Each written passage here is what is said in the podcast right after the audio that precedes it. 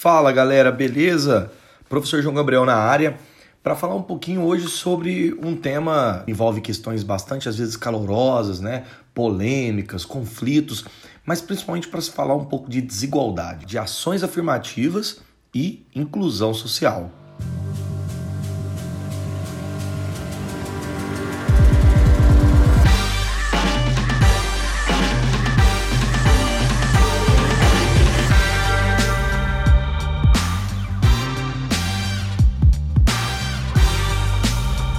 Pessoal, essa temática é uma temática importante sobre vários aspectos, né? Eu acho que um dos grandes marcos na história das últimas décadas e principalmente no campo jurídico foi reconhecer a igualdade como sendo um princípio imprescindível ao desenvolvimento do, de um Estado democrático de direito.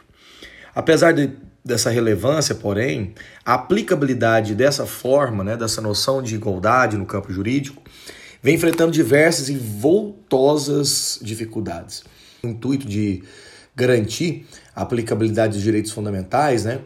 É muito necessário que as ações afirmativas sejam criadas para justamente amenizar um pouco do peso ocasionado pelo contexto histórico e cultural dessas questões. Então, a gente vai tentar mostrar aqui os pontos importantes de se pensar as ações afirmativas e fazer com que o, o, o leitor possa também entender a origem desse conceito, como que a demonstrabilidade da correlação entre o, o direito né, e o acesso à justiça é importante no que trata de uma sociedade pelo menos mais justa, mais igualitária, uma sociedade mais democrática. É, em primeiro lugar, para nós começarmos a nossa discussão, é necessário entender o que, que são ações afirmativas, o conceito de ação afirmativa. O termo ação afirmativa ou políticas de ações afirmativas refere a um conjunto de políticas públicas ou também podendo ser de política de iniciativa privada, para proteger minorias e grupos que em determinada sociedade tinham sido discriminados no passado. Ou seja, uma ação afirmativa visa remover barreiras, tanto as formais, né, legais, quanto as informais, que impeçam o acesso de certos grupos ao mercado de trabalho, a universidades, a posições de liderança, enfim. Em termos práticos, ações afirmativas incentivam as organizações a agir positivamente a fim de oferecer pessoas e segmentos sociais discriminados a terem oportunidade de ascender a posto de comando. É tentar entender percentualmente uh, como que cada minoria em relação à, população geral está e o percentual dessas mesmas minorias nos grupos que estão no poder. Ou seja, quantos negros há no Brasil? Tantos. Quantos negros estão no poder? Então, é essa diferença, é essa desigualdade que as ações afirmativas tentam corrigir.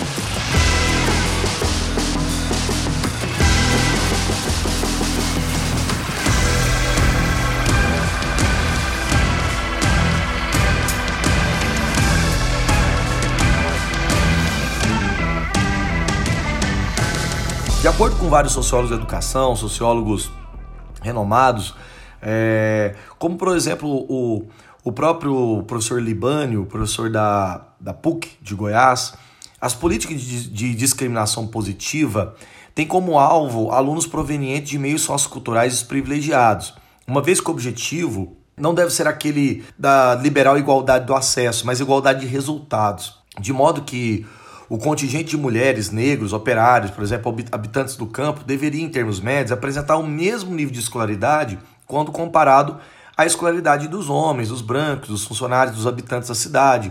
Então, caso contrário, teria havido algum tipo de injustiça. Então, veja, a ação afirmativa é uma forma de discriminação positiva, entendida por alguns especialistas dessa forma, é uma política de aplicação prática que tem sido implementada em diversos países, variando o público a que se destina. Lá na Índia, por exemplo, reserva sempre um percentual de vagas nas universidades públicas a castas consideradas inferiores, os intocáveis ou os Dalits. Né? O debate sobre essas ações afirmativas tem, portanto, o caráter internacional, transcende as fronteiras nacionais.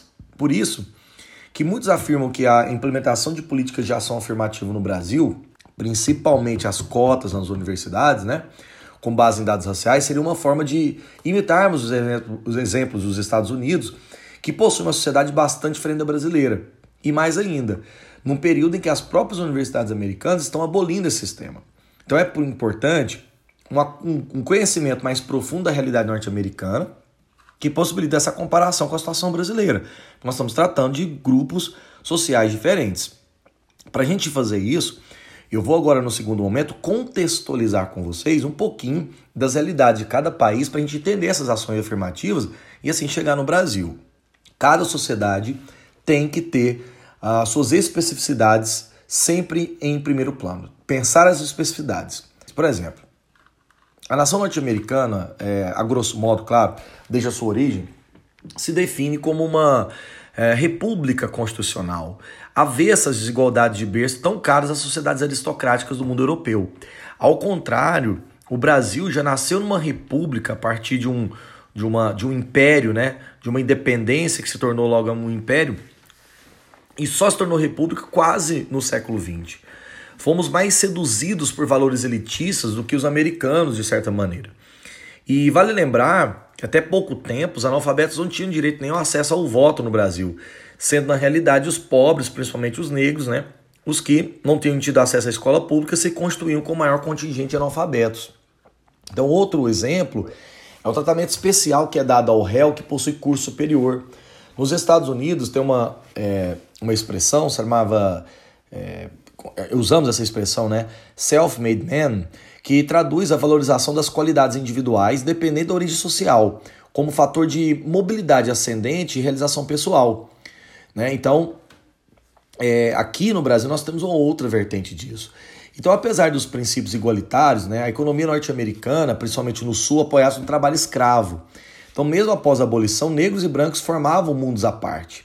E essa realidade de segregação passa a ter um fundamento legal a partir da decisão da Suprema Corte dos Estados Unidos em 1896, que já considerava constitucional a acomodação separada para brancos e negros em transportes públicos. Né?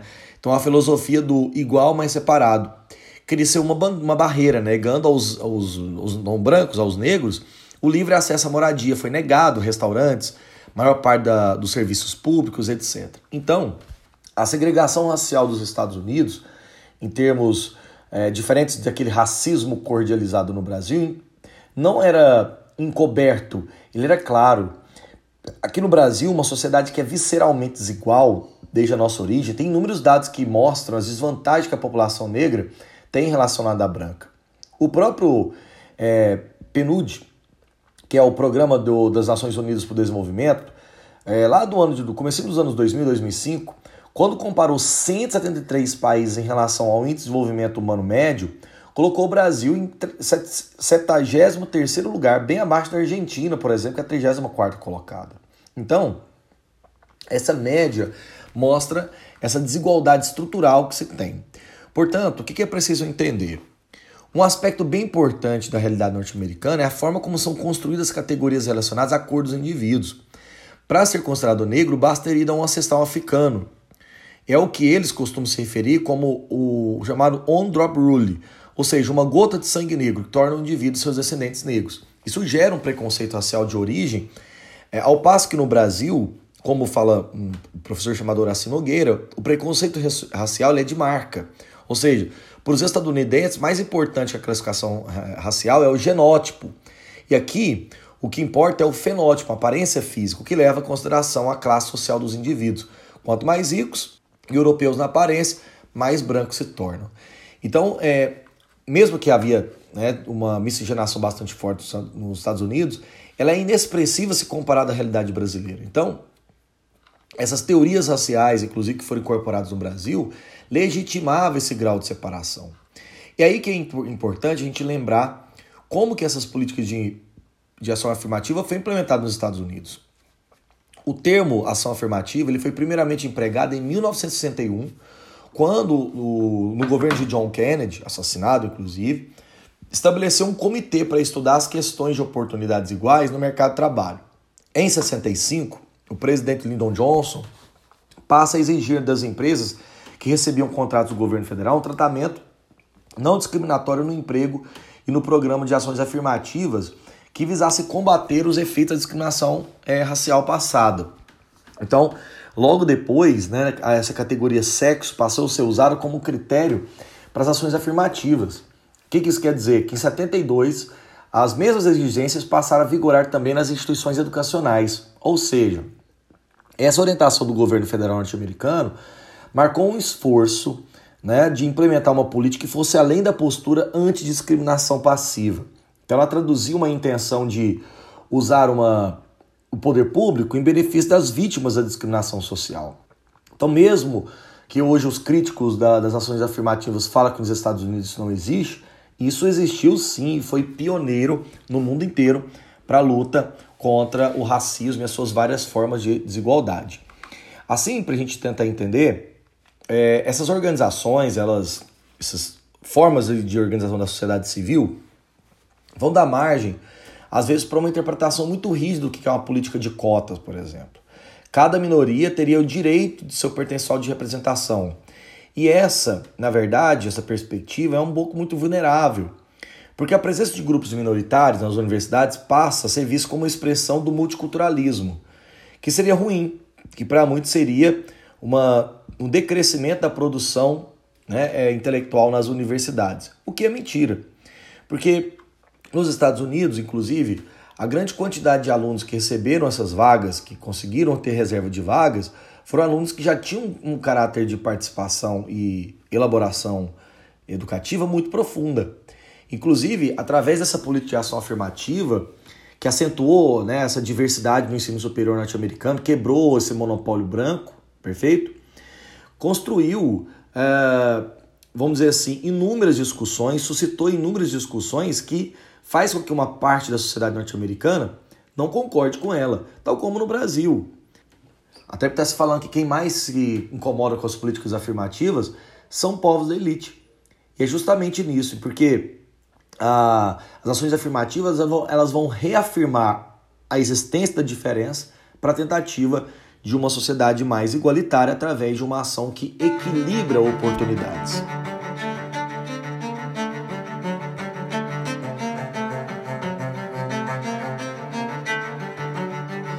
Para tratar do caso do Brasil, que eu gostaria de puxar para nossa reflexão aqui, historicamente as nossas políticas públicas brasileiras têm se caracterizado por adotar uma perspectiva social, com certa até medida redistributiva, né, assistencial, contra a pobreza, pelo menos assim a nível teórico, né?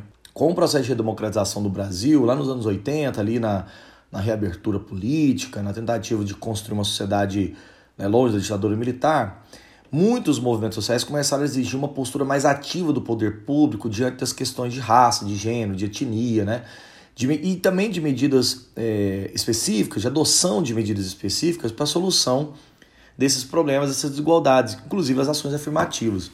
Observar o modo como essas políticas né, respondem a essas demandas vão sendo constituídas e entender também as, as, as implicações que trazem para cada sociedade e como que se exige uma compreensão de seus antecedentes sociais históricos e do desenvolvimento das conjunturas políticas, né, que tornam possíveis isso. Então, a gente pode, em primeiro lugar, encontrar uma discussão em torno do que se chamava de política afirmativa no Brasil lá em 68, quando técnicos do Ministério do Trabalho e do Tribunal Superior do Trabalho no Brasil manifestaram-se favoráveis à criação de uma lei que obrigasse as empresas privadas a manter uma porcentagem mínima de empregadas, empregados de cor, abre aspas aí para essa expressão, de 20% de acordo com a atividade, como a única solução para o problema da discriminação racial no mercado de trabalho. Entretanto, a lei não chega a ser elaborada. Somente nos anos 80 haverá a primeira formulação de um projeto de lei nesse sentido. Um deputado federal, Abdias Nascimento, numa lei dele, em 1300, é, lei 1332, em 83, propõe uma ação compensatória que estabelecia mecanismos de compensação para o afro-brasileiro após séculos de discriminação. E essas, essas ações né, figurariam mais ou menos assim. Reserva de 20% de vagas para mulheres negras e 20% de homens negros para candidatos ao serviço público.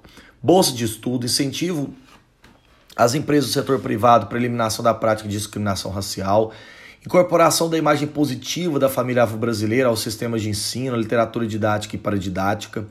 Introdução da história das civilizações africanas e do africano no Brasil. Mas, claro, esse projeto ele não é aprovado, mas as reivindicações vão continuar. O momento no Brasil ali do, dos anos 80 é um momento de reorganização, mobilização do movimento negro, né? Que procura denunciar aquele mito da democracia racial, que o Brasil né, havia uma sociedade racialmente equilibrada e tal, e pressionar o poder público para que respondesse aos problemas raciais no Brasil. Em 84, um decreto é, considera a Serra da Barriga, local do antigo Quilombo dos Palmares, né, como patrimônio histórico do Brasil. Em 88, no ano da Constituição, muitas manifestações né, por conta do centenário da abolição, é, foi fundada a Fundação Cultural Palmares, que, vinculado ao Ministério da Cultura, teria a função de servir o apoio à ascensão social da população negra. Então, nesse mesmo ano que a Constituição Federal é aprovada, o texto constitucional traz novidades em proteção ao mercado de trabalho da mulher, como parte dos direitos sociais, né? Como ali no título 2, no capítulo 2, o artigo 7 que estabelece como direitos trabalhadores a proteção do mercado da mulher mediante incentivos específicos na lei.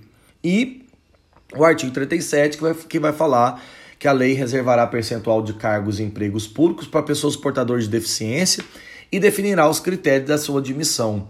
E esse texto né, constitucional é interpretado como prova da legalidade já de algumas ações afirmativas.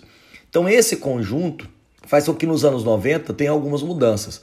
Lá em 95, a gente tem a primeira política de cotas que é adotada no Brasil todo. A legislação eleitoral né, estabeleceu uma cota mínima de 30% de mulheres para as candidaturas de todos os partidos políticos. Ou seja, era uma, uma origem, né, uma ideia que tinha uma origem semelhante à que era usada dentro do Partido dos Trabalhadores e da, da CUT, né, decorrente da reivindicação do presente do movimento feminista. Então, no âmbito do movimento negro, a gente pode citar a marcha uh, Zumbi contra o racismo, pela cidadania e a vida, representou um momento de aproximação e pressão com o poder público, enfim. O que, que nós podemos entender através disso? É, em 95, com muitas mudanças, reorganização do, do, do status econômico no Brasil, afirmação do, do nosso é, plano real, nós tivemos uma, uma ampliação né, da, da discriminação racial nos, nos, no, no, em todo o território nacional, principalmente por conta da situação de desamparo que a população negra se encontrava. Até o final dos anos 90, nenhum dos projetos de leis que nós citamos acima tinha sido implementado. Né? Aquilo que a gente falou aqui anteriormente, nada tinha sido implementado. Somente a partir de 2001 que algumas políticas públicas começam a ser aprovadas para a população negra é, por decisão do poder público. Ou seja, que tentava, a partir de uma ideia de, de linha de cotas, esse, esse fortalecimento. Um exemplo disso mesmo foi em 2001, quando o Ministério do Desenvolvimento Agrário né, é, assinou uma portaria que criava uma cota de 20% para negros na estrutura institucional do Ministério do INCRA. Ou seja, é, as empresas terceirizadas tinham que, contratadas por esses órgãos, tinham que seguir essa mesma linhagem. Na época, o ministro da Justiça, de 2001, acaba assinando a portaria que determina a contratação de 20% de negros, 20% de mulheres e 5 portadores de deficiência física para cargos dentro desse ministério. Então, esse mesmo princípio vai ser aplicado para algumas empresas de proteção de serviço do órgão federal. Foi a partir de 2002 que o Ministério das Relações Exteriores começa a conceder 20 bolsas de estudo federal a afrodescendentes que se preparam para o concurso de admissão ao Instituto Rio Branco, encarregado da formação do corpo diplomático do Brasil. Então, essas medidas começam a ser semelhantes nesse contexto. E no âmbito do ensino superior, a primeira lei com esse perfil foi aprovada no Rio de Janeiro a partir de 2003. Uma lei estadual né, no Rio de Janeiro estabeleceu que 50% das vagas de curso de graduação nas universidades estaduais deveriam ser destinadas para alunos oriundos das escolas públicas é, selecionados, claro, através do SAD, que era o Sistema de Acompanhamento Desenvolvimento de Estudantes do Ensino Médio. Então essa medida começa a ser aplicada né, a partir de outros lugares para incluir também candidatos negros, candidatos pardos. Né? É, no Paraná, uma lei que garantia três vagas em cada uma das cinco universidades estaduais a membro da comunidade indígena. Então começa essa ampliação no campo da universidade. Portanto, o que a gente precisa saber? A adoção de política de ação afirmativa caracterizaria é, um grande direito, um estabelecimento ou estabelecimento de um privilégio? Então, aqueles que percebem como privilégio atribuíram um caráter institucional, como se ele fosse um ilegal, né, inconstitucional. Significa uma discriminação ao avesso, pois favorecia um grupo em detrimento do outro. Para os que entendem como direito, ele estaria de acordo com os preceitos constitucionais, na medida em que vai procurar corrigir uma situação real de discriminação. Então, não constituiria uma discriminação porque o objetivo é justamente atingir de fato uma igualdade não fictícia, uma igualdade de fato, igualdade real. E aí está a grande questão. O que está em disputa nessas posições né, são diferentes interpretações da Constituição. O princípio da igualdade é supremo. Perante a lei, ela está presente nas constituições brasileiras desde o Império, temos que conceder políticas públicas de ação afirmativa justamente para entender a legalidade e a importância da igualdade no cenário coletivo e geral. E, claro, né, aqui no caso do Brasil, a gente tem a nossa Magna Carta claramente disso, né? Tratamento desigual para pessoas ou segmentos historicamente prejudicados nos exercícios de seus direitos fundamentais, ou seja, a proteção ao mercado de trabalho da mulher garante uma reserva de vagas para as mulheres justamente para tentar corrigir esse fosso de diferença. E aí que a gente vai chegar aqui numa linha conclusiva da aula que eu acho muito interessante. O princípio da lei de cotas, o princípio das ações afirmativas, seja de quaisquer que for, elas servem para garantir e corrigir um problema histórico.